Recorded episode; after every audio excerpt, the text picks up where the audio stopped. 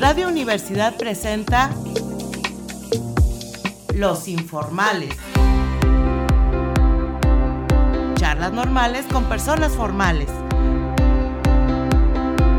Con su amiga Irma Carrillo. Bienvenidos.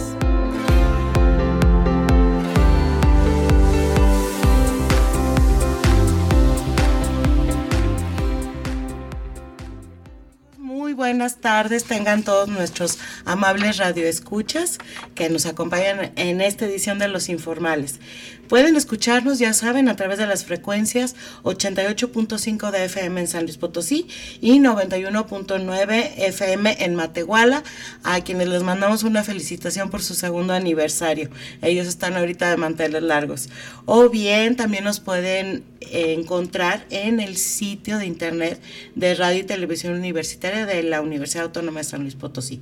También ponemos a su disposición para recibir sus comentarios y opiniones los teléfonos 826-1347 y 826-1348. Y bueno, pues el día de hoy tengo el gusto de presentarles a una querida amiga y además de eso una excelente artista plástica. Yo la admiro mucho a Lupita López Guoñiz. Bienvenida Lupita. Muchas gracias Irma, gracias por la invitación. Para mí es un gusto estar aquí contigo y gracias a Ricardo que está por allá en los ah, sí, en los controles, muchas gracias. Y gracias a las personas también que nos están escuchando. Así es, Lupita, yo creo que sí hemos de tener un buen público, fíjate, porque ya eres trascendida en el rancho, como dicen. bueno, ella tiene una trayectoria muy consolidada como pintora y su obra ha sido seleccionada en diversas bienales, además de obtener menciones honoríficas en el premio 20 de noviembre. Recientemente ha desarrollado diversos proyectos de, tipo escultórico y algunas instalaciones en cerámica. Actualmente su obra forma parte de la selección de artistas para la primera Bienal de Arte Contemporáneo de León, Guanajuato 2020. Y bueno, pues vamos a iniciar esta charla con, Lupita, pues este, primero pues conociendo un poco de su vida eh, personal, pero relacionada con las artes plásticas, ¿verdad? A mí me, llama mucho la atención cómo, cómo fue tu trayectoria. ¿Cómo eras de niña, Lupita? ¿Qué te gustaba hacer o qué onda? ¿Cómo, fue que te fuiste encaminando? Pues mira, realmente dentro del área artística, fue como una inquietud, pero realmente reciente, porque esto parte alrededor de unos 10, 12 años. Atrás. Ah, sí, atrás. Digamos que de más chica, pues sí, que dibujas, o si piensas en secundaria, prepa, que ya se empieza a ver en cierta manera el estilo o el gusto creo que no fue mi caso. Ahí sí no fue mi caso, porque sí admiraba lo que hacían mis compañeros, los trabajos de mis amigos me llamaban mucho la atención, pero realmente pues los míos no resaltaban, no, no era nada. Pero eh, compañeros de dónde? Ahorita que hablas de la infancia, pues bueno, ah, de tus compañeros de la secundaria. ya, de secundaria, yo digamos que no lo traigo desde chica. Ah, ok. Realmente fue ya hasta grande que un día me vino la inquietud y dije, bueno, si esto me llama la atención, admiro lo que veo, lo que se hace, ¿por qué no lo pruebo? Pero realmente era arriesgar a ver qué iba a pasar. Y esos fueron mis inicios, así es como entro a Bellas Artes. O sea, tú te metiste a, Bellas Artes eh, con la inquietud de incursionar en, el área plástica y ¿qué estudiaste primero? Administración de empresas. No, bueno, sí, eso es tu carrera de base. Sí. Pero eh, ahí en Bellas Artes, ¿qué estudiaste ah, primero? Ah, en, en Bellas Artes entré lo que es a dibujo con el maestro Regil. Y ahí, ah. bueno, los inicios son el traslado con sanguina, con grafito, sí, y hacer unos dibujos. Lo sé. Tú sabes de eso. Oye, el estar copiando este, el, el gusto de la Huasteca, todavía Sí, bueno, todavía. pero para mí era una novedad, porque yo realmente era mis primeros inicios, ¿verdad? Ya estaba grande, entonces empiezo a lo que es dibujo y, realmente es muy buen maestro y a mí me gustaba lo, lo que él me hacía que sacara. Obviamente cuando veía a los demás decía, están padrísimos, pero voy aprendiendo, voy aprendiendo. Y ese fue el inicio, pero todavía no descubría la pintura. Mm. ¿Sí? Entonces paso al Centro de las Artes cuando se inaugura, entro a pintura. Y ahí, pues realmente como desconozco la materia, eh, estábamos en una clase en ese tiempo era con Melvina Orozco. Ah, como no, sí la conozco. Con Melvina. Padrísimo. No, sí, muy linda, la verdad. Su obra es padrísima, muy gestual. Ajá. Y, y, está en clase con ella y también volvimos a traslado con, con, pintura, pero el primer contacto con el bastidor nos dijo, traigan una fotografía, traigan el bastidor y pues ya estábamos todos en clase listos para que nos dijera cómo íbamos a pintar. Y ella dijo, ¿ya lo tienen? pues empiecen, ahorita vengo. Y, y, bueno, había quienes ya habían dibujado, pero yo me quedé con el pincel en la mano, ¿verdad? Oye, eh, te dio el síndrome del lienzo en blanco, que es una cosa espantosa. Sí, sí, sí, ahí, pero ese fue mi primer contacto y ahora al pasar el tiempo, creo que ese proceso con Melvina se lo agradezco porque es el, el inicio para tratar de solucionarlo y no esperarte a que llegue el maestro. Claro. que después, digo, obviamente estuvo presente el maestro, pero todo era parte de una enseñanza. O sea, es, este, confrontarte y decir, a ver, ¿qué, cuáles, ¿cuáles son tus, tus talentos, tus capacidades y cómo lo vas a expresar en el, en el lienzo de una primera instancia? y como que de primer momento... Está rudo Sí, de primer momento como que si quieres que te tomen la mano o que ella tome el pincel y te diga así, ¿verdad? y ya dices, bueno, le sigo igual. Pero realmente ese fue el inicio. Y yo decía, sí, entré como en conflicto, como comentas, pero, y me costó mucho trabajo, pero al final lo agradecí porque después con su guía pues fui solucionando este tipo de problemas y descubriendo lo que era la pintura. Sí, no sabía las corrientes, pero, por dónde iba a ir, pero el contacto con la pintura fue como un muy buen empujón. ¿sí? Esa, esa parte que dices del contacto con la pintura tiene que ver con, con sensaciones y percepciones que no nada más son visuales, sino también táctiles y olfativas, ¿no? El olor de la pintura, el aguarrás, el, eh, este, el, el, cómo manejar las plastas de, de, color, etcétera. Eso. Sí, como que se va, pues te vas familiarizando con la materia y son empiezan a ser olores familiares, ¿verdad? Sí, no, aparte hasta te gusta, ya andas así como, pacheca y ya cuando, no sé, hay un guiso y te remonta algo padre, pues el olor de la pintura también como que también dices, quiero probarlo, quiero, quiero sí, quiero estar, quiero, estar en ese ambiente. Quiero estar ahí y, y realmente es, es un área muy bonita porque como tú dices, se involucran muchas emociones, sentimientos, no es la mano por la mano, la mano es la que toma el pincel. Claro. Pero quien dirige todo lo demás es como el otro yo interno, ¿verdad? Claro. Todas esas emociones, sentimientos, vivencias, inquietudes, intereses, es todo lo, que va guiando. Lo que va lo, lo vas volcando en el, lienzo de, dependiendo de, cómo, cómo te sientas en, en, ese momento, ¿verdad? Oye, Lupita, y bueno, ¿cómo es tu, proceso creativo? Este, porque fíjate que, bueno, yo siendo diseñadora y, y, y bueno, y a veces este, escribana. O sea, ese síndrome del papel en blanco del que estábamos hablando es como muy usual en, las personas que nos dedicamos a, eh, disciplinas creativas, ¿no? Entonces, este, a veces amaneces con ganas de expresarte de alguna manera y a veces no. A veces dices, ay, hoy como que no ando inspirada. ¿Cómo es ese proceso creativo? Fíjate que ese proceso creo que empieza desde antes de entrar al lienzo, desde antes de empezar a trabajar. Empieza en el pensamiento, ¿sí? En el pensamiento, si se va a trabajar un tema, sobre qué tema, investigar un poco del tema, o si es la emoción por la emoción. Porque son diferentes formas. Aparentemente es abstracción, pero, pero, son diferentes intenciones. O sea, por ejemplo, este, bueno, es que a mí me cuesta mucho trabajo entender la pintura abstracta, porque yo soy más figurativa. De hecho, me considero así como una dama del siglo XIX. O sea, a mí todo lo que es la pintura decimonónica me encanta. Lo que es académico y demás se me hace increíble. Y la pintura abstracta me cuesta más entenderla. Pero entiendo que es eh, más expresión que, que técnica en un momento dado eh, o cómo? A ver, ¿tú cómo lo explicas? Creo que van las dos cosas. O sea, técnica tiene que haber técnica. Pero por otro lado, a veces queremos que todo se nos explique. ¿Sí?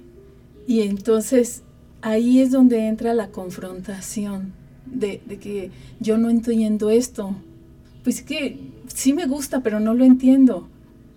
Pero tú ya estás diciendo algo. O sea, queremos que nos digan, yo lo veo hasta en el título. Ajá. El título muchas veces guía a la persona. Al espectador, dices Entonces, sí, al espectador. Muchas veces no ves de primera el cuadro y ves el título porque quieres saber de qué se trata. Claro. ¿Sí? Sí, claro. Quieres saber de qué se trata y entonces ya verlo. Y si no te dicen de qué se trata, dices, pues no entiendo. Pero claro que entiendes porque eh, es de sentidos. Te puede gustar o no. Es la estética. Pero fíjate, tú eres de las, de las que les pones nombre a tus obras. Pero yo he visto infinidad de obras eh, que sin título 1, sin título 2, sin título 3. ¿Por qué hacen eso? Dejan al espectador libre Precisamente, yo he manejado las dos cosas, mm. con título y sin título. Para mí es un juego y es un reto con el espectador. Porque, ok, te pongo el título y a ver qué vas a decir. Y te pongo un título que no viene al caso y a ver qué dices. y, me han dicho, ¿qué onda con tus títulos? sí, por ejemplo, un día eh, una persona me dijo, me gusta mucho esta obra, pero por el puro título no me lo no no no no no lo quiero o sea no no hay algo que me molesta por el título ah ¿Y sabes cómo se llamaba el título? pues yo juego con los títulos. La verdad a mí el poner títulos me gusta y el no ponerlos también. Pero, pero, pero sí es como un juego de palabras. ¿Y qué le dijiste? No, se lo cambiamos inmediatamente, no, pasa e, nada. E, ese cuadro se llamaba En el Adiós. Mm, pues no tiene feo nombre. Y me dice, ay, en el adiós, pero si me dicen adiós y bye, sí, pero eso es súper interesante porque cada espectador le pone eh, el ingrediente propio. Y ese estaba basado en, una, en un poema y era En el adiós encuentro la bienvenida. Ah, qué bonito. Es muy bonito. es muy, bonita la frase. Pero yo me gusta, por ejemplo, poner frases a medias y cada quien las termina. Claro. Entonces juegas desde el título porque es un momento que te das para imaginar. Creo que la abstracción es, una parte muy interesante porque sí te invita a imaginar. Cuando, digo, hay obras preciosas, realistas y también tú imaginas, pero ya hay una guía, ya hay un camino. Claro. ¿Por dónde? Y aquí no hay. Y, y no te imaginas la infinidad de interpretaciones que hay. O sea, sí te lo han dicho los espectadores. Uy, sí. y, por ejemplo, ¿no te pasa que, mm, por decir algo, tú quieres reflejar melancolía en un cuadro? Entonces, eh, tú has sentido la melancolía, a lo mejor buscaste la definición de la palabra melancolía, eh, eh, la comprendes todo y ejecutas tu obra. Y ya la pones en alguna exposición, en alguna exhibición y luego llega, llegan personas y, y, este y así sin título, ¿no? Y te dicen, oye, qué alegre pintura, oye, eh, de veras que me da una paz y una alegre, y tú dices, es que yo lo que quería reflejar era melancolía. Y hay un choque, una confrontación. ¿Te ha pasado eso? Realmente en relación a mi intención, en relación de emociones y sentimientos, esos son a la hora de plasmar Ok. ¿Sí? Pero a la hora que ya, ya está en exposición, lo interesante es la percepción. Y sí me ha pasado, pero no en relación a mí. En una obra, por ejemplo, eh, llegó un espectador y me dice, esta obra, estábamos en Pedro Coronel, y me dice, esta obra, qué barba, está muy triste, pero muy triste, ¿por qué hiciste esta obra tan triste? Pues yo dije, ay, y, y, me quedé reflexionando porque la obra estaba tan triste y entonces sus palabras las metí en mí y dije, ¿qué está pasando? Y como si otra persona hubiera escuchado, se acerca y me dice, es que me interesa tu obra, me llama la atención tu obra porque es una obra muy alegre. Ay, yo dije, ay, pues yo ya, ya, ya no soy yo. Pero fíjate, cualquiera de, la, de las dos opciones es, es bello, porque le está Es comunicando algo a alguien. Claro. ¿sí? claro.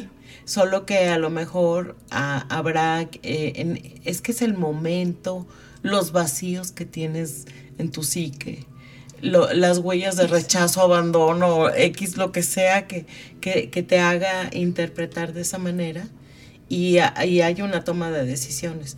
¿Pondría esta obra en mi casa o no? Pues no tanto como para ponerla en la casa, más bien es como el verla, más allá de ponerla en la casa. Es el estar en contacto en un área donde es un área de exposición Ujú. y, y- y- y son esas sensaciones y emociones e interpretaciones cuando tú estás con la obra en un espacio exclusivo para eso, que sí es otra intención. Y justo eso, fíjate que me llevó como a investigar este proceso de la percepción, porque partiendo de, de las diferentes interpretaciones, Claro.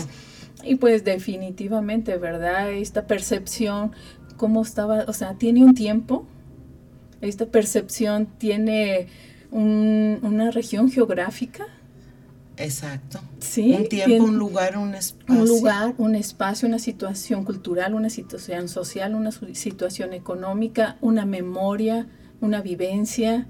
O sea, Así todo es. lo que va en decir otra obra que decía, me gusta la del caballito. Y pues todos saben, quien conozca mi obra, pues a decir, "Don- no pinta caballitos, No, no, ¿verdad? no, no. pinta caballitos. Pero, pero es súper interesante porque, porque de la nada escuchas. Sí, escuchas, lo, escuchas y, y- y a mí eso me llama mucho la atención. Son como motivantes y, y ¿cómo te diré? Como ganchos de decir, ok, vamos jugando, espectador y, y yo, vamos jugando. Sí. Oye, entonces, eh, eh, por ejemplo, cuando tú expones eh, tu obra, ya sea de manera individual o colectiva, eh, que tienes este, esa- esas dos modalidades, las has incursionado, eh, ¿a ti te gusta convivir con la gente, preguntar qué les parece, o se acercan a ti las personas a comentarte? Sinceramente no, no pregunto porque realmente cada quien tiene... Es difícil que de momento quieras decir lo que ves o lo que sientes o en una inauguración realmente hay muchas personas.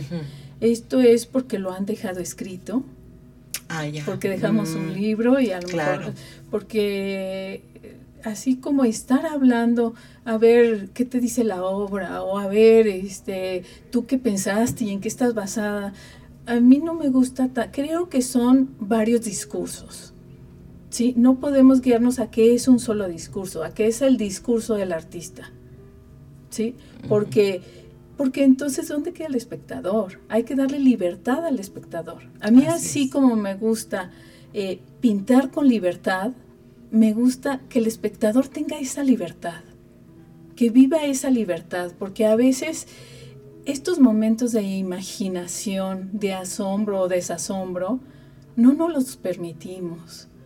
Así es.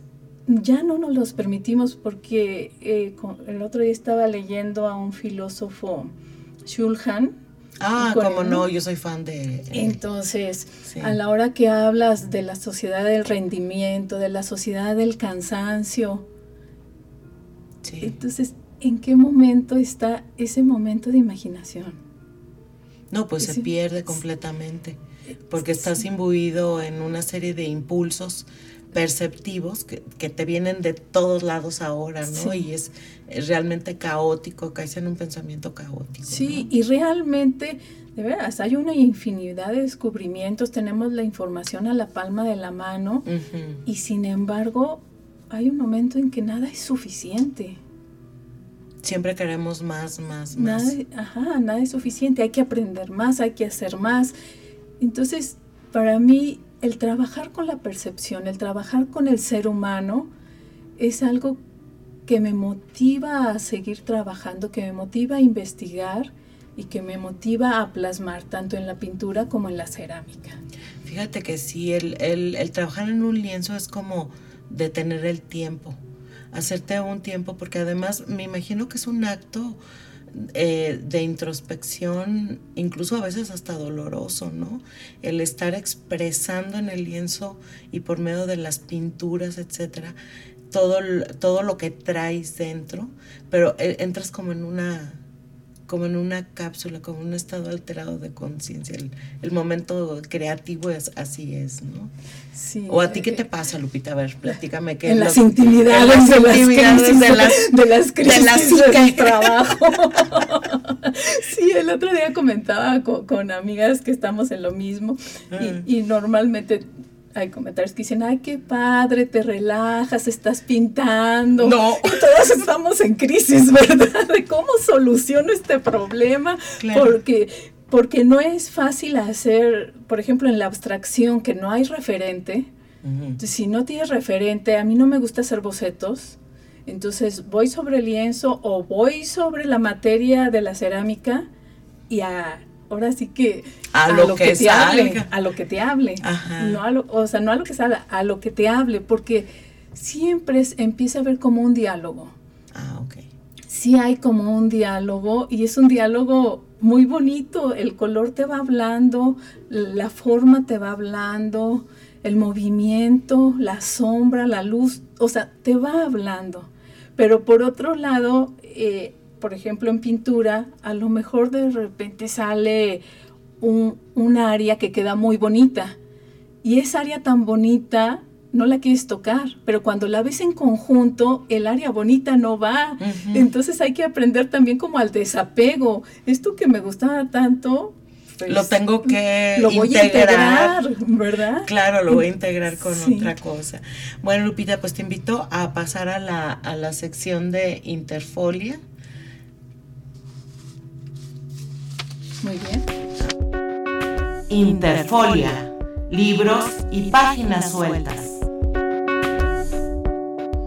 Bueno amigos, como ustedes saben, siempre recomiendo un libro que tenga relación con el tema que nos ocupa. Y en esta ocasión encontré un libro maravilloso que se llama Breve Historia de las Mujeres Artistas de Editorial Blume. Eh, este libro está escrito por Susie Hodge y es que es historiadora, especialista en historia del arte y artista. Y es autora de muchos libros de éxito como, eh, como Breve Historia de, del Arte, Breve Historia de la Fotografía o Breve Historia de la Arquitectura. Fíjense que ella maneja un formato como de, de bolsillo, ¿sí? en donde uno puede encontrar como la evolución de la pintura. En este caso son eh, mujeres artistas y, y la y, el lapso va comprendido desde el Renacimiento hasta el arte conceptual, pasando por este por el manierismo, la eh, este el, el barroco, el rococó, el neoclásico, el naturalismo, el arte moderno, el arte figurativo, etcétera, el academicismo, etcétera, ¿no? Entonces nos va presentando, por ejemplo, eh, a la pintora, la ubica en un espacio, hace un breve resumen de, su obra y luego ya la ubica, eh, también las podemos buscar por temas, por ejemplo, había pintoras que hacían escenas bíblicas, digamos, por ejemplo, en el Renacimiento, y hay otras que se dedican a hacer unas flores maravillosas como Georgia O'Keeffe, o hay otro tipo de, pintura eh, este, em, manierista, por ejemplo, en donde incluso en este libro vamos a descubrir que hay más mujeres pintoras de, de las que creemos. Lo que pasa es que, como siempre, y bajo el dominio patriarcal, ¿verdad, Lupita? Mm. Nunca hemos podido destacar mucho en ese sentido. Qué padre que ahorita este, tengamos esta, esta libertad de hacerlo, ¿no? Entonces, eh, todo e, este libro pues lo presenta de una, de una forma exhaustiva todo el, recorrido de la pintura femenina a través de la historia del arte. Recomendable breve historia de las mujeres artistas, editorial Bloom. Y bueno, vamos a pasar a la pieza musical de, de la tarde. En esta ocasión les presento a Don McLean con la pieza Vincent. Adelante, don Ricardo. Starry,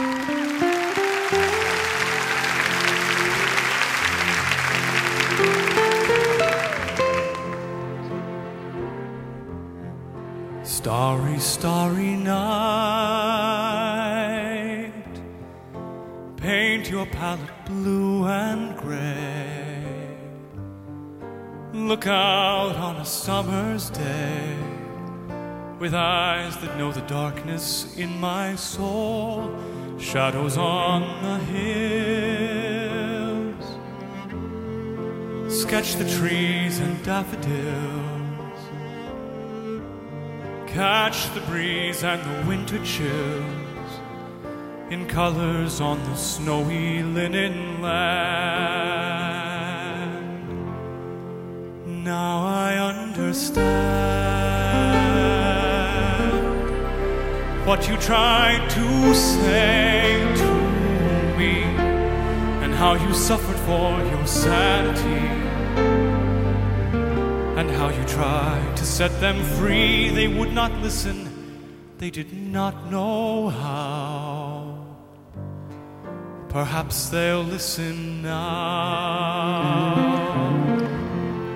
Starry, starry night, flaming flowers that brightly blaze, swirling clouds in violet haze reflect in Vincent's eyes of china blue, colors changing hue. Morning fields of amber gray,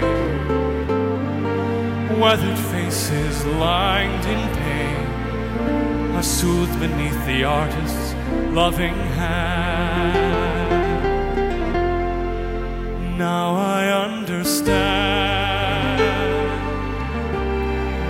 what you tried to say to me and how you suffered for your sanity and how you tried to set them free. They would not listen, they did not know how. Perhaps they'll listen now, for they could not love you. But still, your love was true. And when no hope was left inside on that starry, starry night. You took your life as lovers often do. But I could have told you, Vincent, this world was never meant for one as beautiful as you.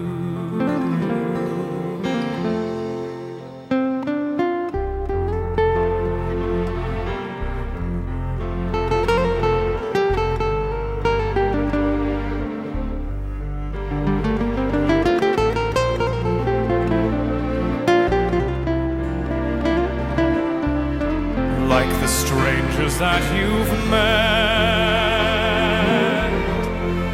The ragged man in ragged clothes, a silver thorn, a bloody rose, lie crushed and broken on the virgin snow. Now I think I know what you're trying to say how you suffered for your sanity, and how you tried to set them free. They would not listen, they're not listening still. Perhaps they never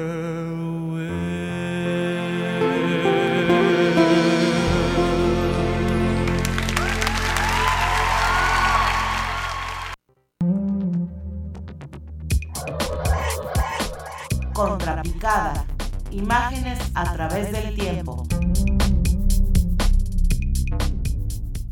Y bueno amigos, vamos a, continuar con el programa y en esta ocasión en Contrapicada les traigo una película que a mí me pareció genial, como todas las películas que hace Tim Burton, que yo soy fanática.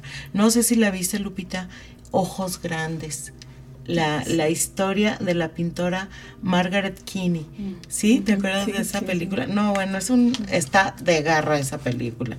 Si la historia es un drama centrado en la vida de esta pintora Margaret Kinney, su éxito en los años 60 pintando característicos personajes con los ojos muy grandes, ¿sí? Y las dificultades legales con su esposo Walter Kinney que se adjudicaba las autorías de sus obras famosas y muy intrigantes.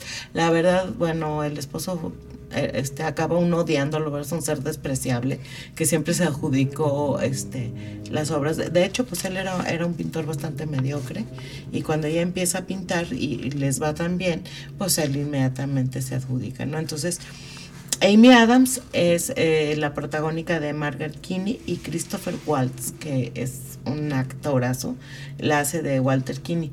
Eh, este Christopher Waltz ha salido en muchas películas como el, el nazi burlón y, y, sarcástico. No, bueno, es genial este, este eh, actor.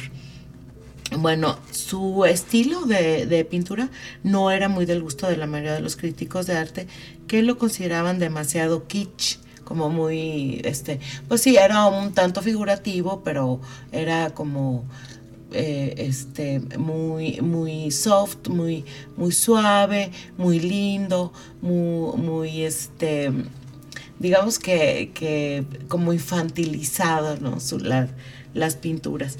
Sí, pero se hicieron inmensamente populares en su época, lo que generó decenas de miles de imitadores y le permitió amasar una, enorme fortuna.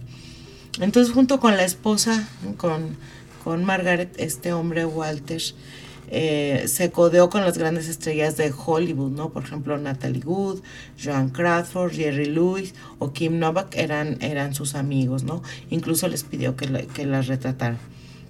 El propio Andy Warhol, ¿sí? Alabó el trabajo de Kinney con el argumento de que si era tan exitoso no podía ser tan malo, ¿no? Bueno, y también vamos viendo que Andy Warhol pues era, era este, eh, el, que marcó la corriente del arte pop o arte popular que, que, hizo que los objetos de la vida cotidiana adquirieran la categoría de arte, ¿no? Bueno, uno de los tantos que lo hizo así. Pero bueno, pues ya, ya después, bueno, ya cuando llega, llega, la mujer llega a un límite y entonces ahí donde viene la decadencia de, de Walter Kinney. No se pierdan esta película Ojos Grandes de Tim Burton. Por lo pronto, pues vamos a seguir platicando con, con Lupita y después de platicar, de, de platicar de esta de contrapicada de acerca de, de, los asuntos de, de la crítica. ¿Qué dice la crítica de tus pinturas?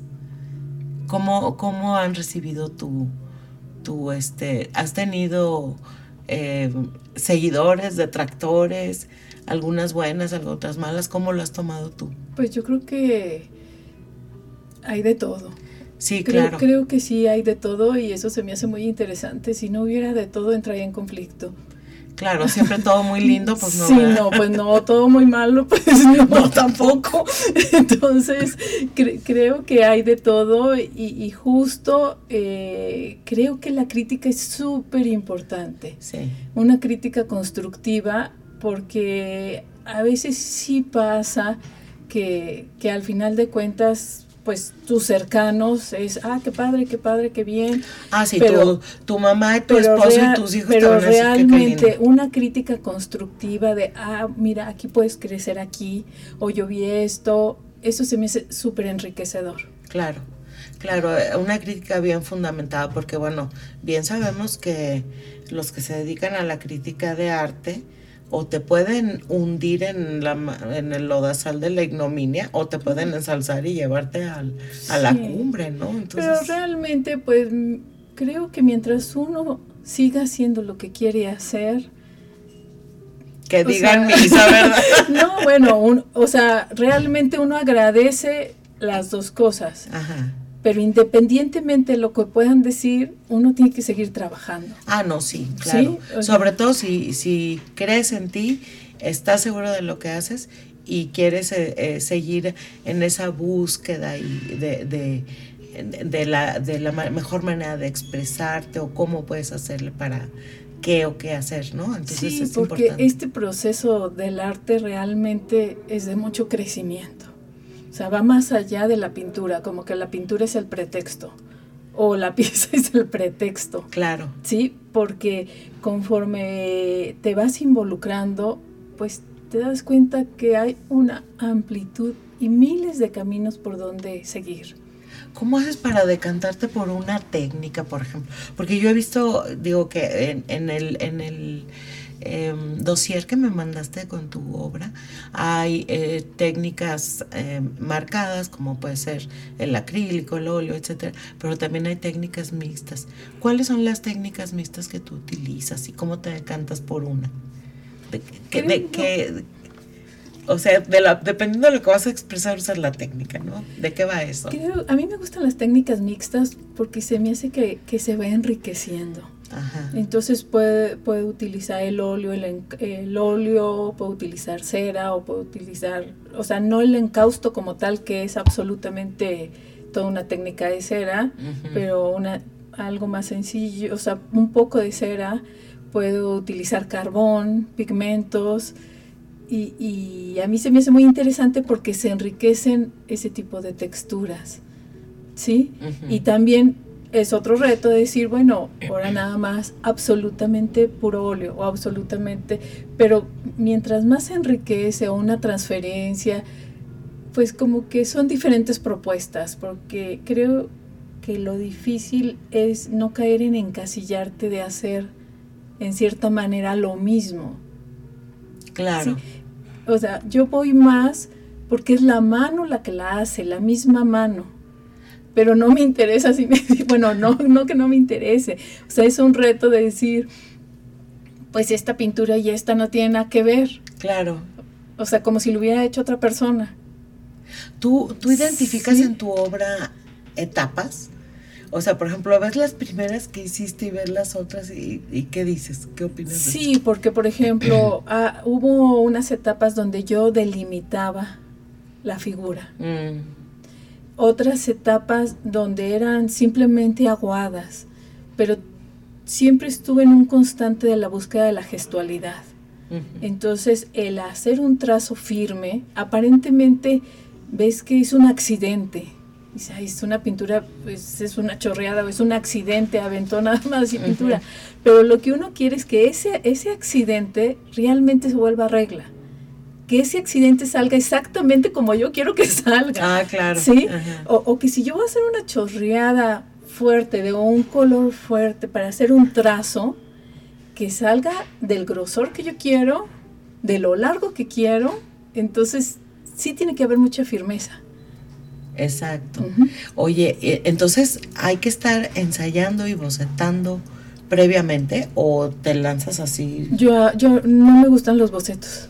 No, tú te lanzas directo al lienzo. Yo directo al lienzo. Entonces, este, corres mucho riesgo. De, hecho, en la cerámica igual, disfruto más tener el barro y, y sin boceto, a ver, directo. Oye, sí, vi, vi en tu currículum que, que habías estudiado alfarería, ¿verdad? Y que has incursionado en, en escultura. A ver, platícame de eso. Estuve en un diplomado con Ana Gómez en el taller de Villafaña Cerámica. Ay, sí, un saludo a Lupita que seguro nos está, si nos está oyendo, la verdad. Eh, bueno, nos ha dejado mucho andar por el taller. sí, es un, taller maravilloso ese. Sí, sí, sí, también con Luis Batres, padrísimo sus cursos, muy interesantes, aprendimos muchísimo. Y, bueno, el, diplomado fue de más tiempo, entonces sí ha sido como un proceso de pensamiento, de decisión y de selección, o sea, de razonar y de intuir. no, sé, no sé si me explique, porque al momento de, de, estar componiendo, pues estás razonando, estás buscando la forma que que me pasa lo mismo tanto en la cerámica como en la pintura. Para mí, cuando inicia la pieza, no va a terminar en la misma forma. Por ejemplo, si yo la inicio en horizontal, puede terminar en, en vertical. Claro, claro. ¿Sí?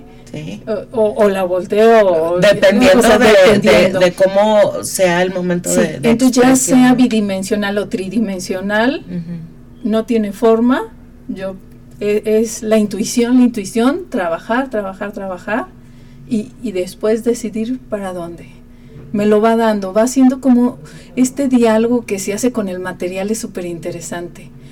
Aunque se contraponen porque en la pintura la verdad es un diálogo de libertad, porque me gustan los formatos. eh, Los formatos los grandes, formatos eso es lo que te iba a decir, tú eres de, De- formato sí, grande. de hecho, ahora como que quiero trabajar formato pequeño y, y buscar ese reto de encontrar la libertad en lo pequeño, pero en el formato grande, pues nada te limita, a lo mejor te falta fuerza para abarcar el Ajá. espacio, Ajá. ¿sí?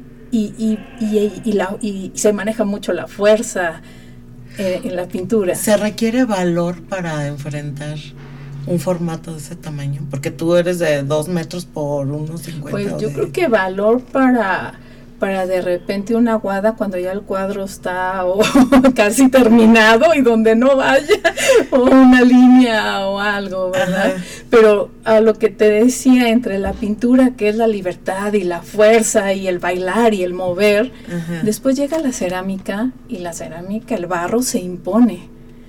El barro se impone, el barro educa, porque si tú vienes acelerada y quieres seguir trabajando y dices, ahorita le trabajo aquí tantito, que yo mucho lo hago así en pintura, Ajá. si llego con el barro así, el barro me repela y se puede romper la pieza.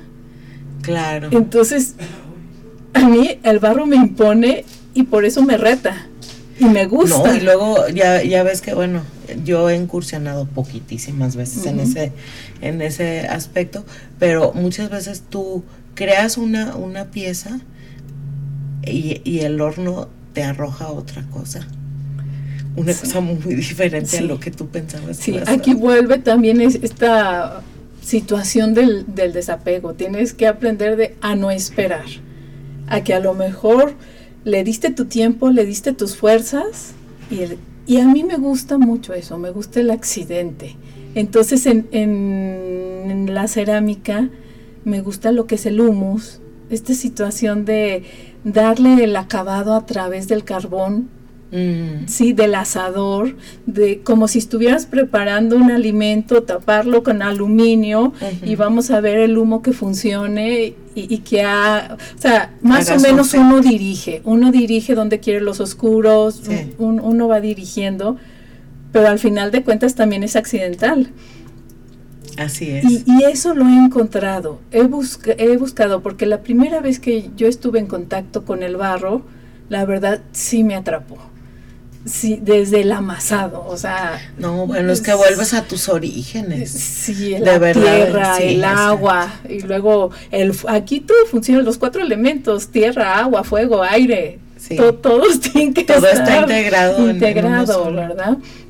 Entonces, pero el barro es muy maleable, muy noble, hay que cuidarlo. Todo lo que no soy tierna en la pintura, pues lo tengo que hacer acá en la cerámica. Oye, en- entonces fíjate, eso también te va moldeando el carácter, ¿no, Lupita? Sí, claro. O sea, Claro. como dices tú, eh, refrenar mis impulsos, ser menos apegada a, la- al- a las cosas que me ofrece el, el lienzo o la pintura, saber eh, desaprender para volver a aprender. O sea, uy, Sí, o sí, sea, sí. te enseña a forjar el carácter. Sí, sí, esta construcción y deconstrucción. Así es, Entonces, así es. sí, sí, pero es interesante porque a veces a lo mejor tienes varios días trabajando con la pieza y si de repente se rasga, para mí es un reto, no es decir, ah, ya, se amoló todo y ya la pieza no funciona. Ajá. Es, y de esto que acaba de pasar, ¿qué puedo sacar? Ah, eso también es muy... Sí. muy de esto que puedo sacar, que puedo. Entonces, esto se me hace, por eso me reta, me reta la cerámica y me gusta y están muy presentes también Ana Gómez y Ana Castelán y, Renovato, bueno, todos están, Nisa, todos están este, ahí se, se ve reflejado y su los mano. Villafaña, bueno, pues ellos Claro. he sido como consentida y, y guiada también. Oye, ¿y has fusionado la pintura con la cerámica? ¿O todavía no incursionas en ese He sentido? pintado en cerámica. Ah, has pintado He sobre pintado la sobre cerámica. sobre cerámica. Sí. Ay, qué sí. interesante. Sí, sí, sí he pintado sobre cerámica y realmente sí es muy interesante porque te imaginas, volvemos a lo mismo, te imaginas lo que va a salir, pero no sabes bien bien qué va a salir. Sí, como que sí quiero tener ese riesgo de Ujú. a ver qué, qué es lo que va a salir. Y sobre todo que aplicas un tono, pero no es el tono con el que va, es. O sea, en Claro, cerámica es- ya en tú cerámica has sí, visto, sí. son otros tonos. Son otros los O sea, tonos. tú estás aplicando un tono rojo y pues no va a salir rojo, va Ajá. a salir otro. Exacto. Entonces, pero pues la verdad creo que es muy padre, cualquiera de las dos es muy bonito y, y teniendo el interés, que para mí siempre es como el consejo de lo que quieras hacer, aviéntate, no hay limitaciones de que es que no se me da, eh, no. No, lo no. padre de la cerámica es que cualquier persona puede Sí. estudiarla y todo, y cada quien tiene su forma de expresar. Y habrá quienes hagan cosas eh, más utilitarias que artísticas o etcétera, ¿no? Y, y, y está bien, porque finalmente, como te digo, volver a la, a la, a la masa madre, ¿no? Claro. Que es así como medio tribal el asunto. Claro. Entonces Sí, así claro, como que volver a hacer lodito, Sí. Oye, Lupita, pues nos queda un poquito tiempo de ya para, de- para cerrar el programa. Y pues me gustaría que nos platicaras así como varias, varias cosas. Por ejemplo, ¿cuál es tu ritual a la hora de pintar? ¿Te acompañas de una copa de vino, de una musiquita? ¿Cómo le haces? ¿Cuál es el ritual que haces? ¿O no sigues ningún ritual? No, la música siempre está. ¿Qué música te gusta? La- de todo. Y yo te puedo poner, o sea, de todo, depende. Si, si ese día empiezo tranquila, pues puedo poner algo de trova. Y empiezo así como más despacito. O si, o si no, de repente digo, ay, ahora quiero mover el cuadro, pues pongo banda. Pero, o sea, te pongo de toda. La verdad, Sí. pongo de toda. toda la- en general, toda la música me gusta.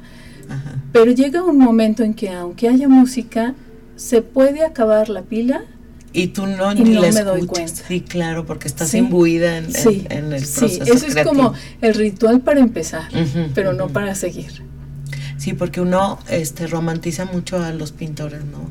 Este, pensando que están bebiendo mientras están Sí. ahí. Y creo que es nada más estamos bien enfrascados de cómo solucionar. Exactamente, exactamente. Sí, sí, sí, no, realmente es la, la- buscar la manera para solucionar y llega un momento en que me pueden hablar y no Y escucho no porque yo ya estoy en eso y, y llegar a ese momento la verdad es padrísimo. Sí, es sí. padrísimo. Es como también llegar al momento de crisis en un cuadro, lograr que llegue el cuadro a una crisis, se batalla, pero cuando llega la crisis es cuando la adrenalina está a todo lo que da, porque entonces ya está a punto de solucionarse.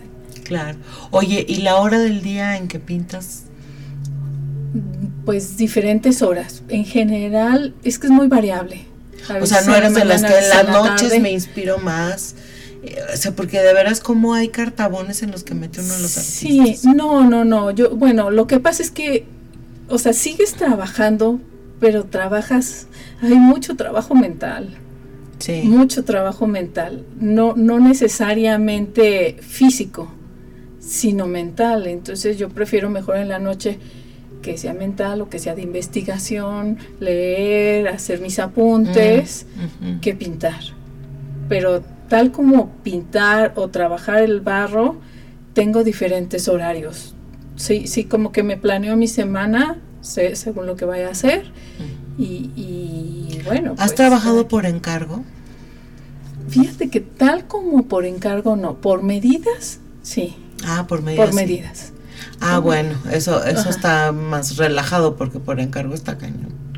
No, porque por encargo, pues realmente es como una limitante en cierta manera. Exactamente, exactamente. Entonces, eh, aquí a mí en mi situación me dicen, oye, tengo este espacio, mide tanto por tanto, ¿me puedes hacer algo? pues adelante, te arriesgas, pues bueno.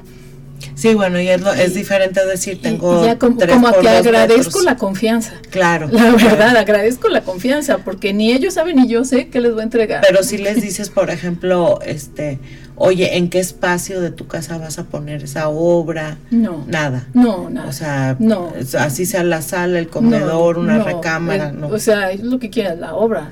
lo que quieren es la obra lo vayan a independiente- poner. Eso es bueno, Sí. eso es bueno. Sí, pero realmente fíjate que a mí me ha enseñado mucho, o sea, de veras he aprendido muchísimo de la pintura, muchísimo de la cerámica y, y hablando de esto que platicábamos hace rato, de la percepción, y que decíamos, bueno, es que yo no entiendo qué es lo que pasa ahí. Y estaba leyendo el otro día a Didi Huberman y hay una pregunta que dice, ¿lo que te ve es lo que te mira? O sea. ¿qué es lo que te ve? ¿O qué es lo que te mira? ¿Sí? Sí, o sea, realmente lo que te ve es lo que te mira. Claro. Entonces, pues yo cuando termino un cuadro así digo, pues que me mira, que me o sea, como que juego conmigo. Sí, claro, pues es un- es un proceso espejo. interno de extraño, pero sí es un diálogo constante que es lo que invita a reflexionar. Así es. Oye, Lupita, bueno, pues ya para, para cerrar el programa me gustaría que nos dijeras en dónde podemos consultar tu obra, dónde te podemos encontrar. Sí estoy, bueno, en Instagram o Facebook, Guadalupe López Góñez, y ahí está eh, pues mi teléfono y mi correo, y ahí estoy a la hora que quieran, cuando quieran, con todo gusto. Tus redes sociales actualizadas y siempre estás poniendo Sí. los eventos en los que estás participando. Sí, y sí, todo. sí. Bueno, pues te deseamos mucho éxito en esta bienal en la que has este, eh, sido eh, elegida, ¿verdad? En, en León, ¿no? Sí, en León fue una selección de, estuvo muy interesante porque el, tre- el tema fue la gastronáutica. Órale. hablando de gastronomía, pero no la gastronomía como tal, sino qué es lo que ocasiona la gastronomía alrededor de ella. O sea, forma comunidad. Ah, ya. ¿Sí me entiendes? El impacto de la El gastronomía impacto. en la sociedad, El digamos. impacto de la gastronomía en la sociedad. Entonces fue una pieza muy interesante, hablando como te platicaba hace un rato, fue una pieza que hice en un asador. Entonces iba mucho porque preparas padre. la pieza No, bueno. y, y sí fue seleccionada, fue premio de adquisición Ajá. y pues yo muy agradecida y, y el tema me encantó porque creo que estamos en un tiempo de formar comunidad. Claro. La pandemia nos ha enseñado a formar comunidad. Si tú te cuidas, yo me cuido. Si yo me cuido, tú te cuidas. Así Es, es. yo pienso en ti, tú piensas en mí. Porque al final de cuentas tenemos un común denominador y ese común denominador es que somos seres humanos. Así es, Lupita. Bueno, pues ya se nos ha, ha terminado el Ay, tiempo. qué rápido. Te agradezco Espero muchísimo. les haya gustado. No, hombre, claro que sí, yo encantada, me, me encantó platicar contigo y bueno, pues agradezco este tu presencia aquí en el, en el programa y a Jonathan que se acaba de integrar en nuestro programa, muchas gracias en los controles técnicos y los invitamos a seguirnos escuchando el próximo viernes en punto de las 6 de la tarde. Gracias, síganse cuidando y bonito fin de semana. Muchísimas gracias. Radio Universidad presentó Los Informales. Charlas normales con personas formales. Con su amiga Irma Carrillo. Bien, hasta la próxima.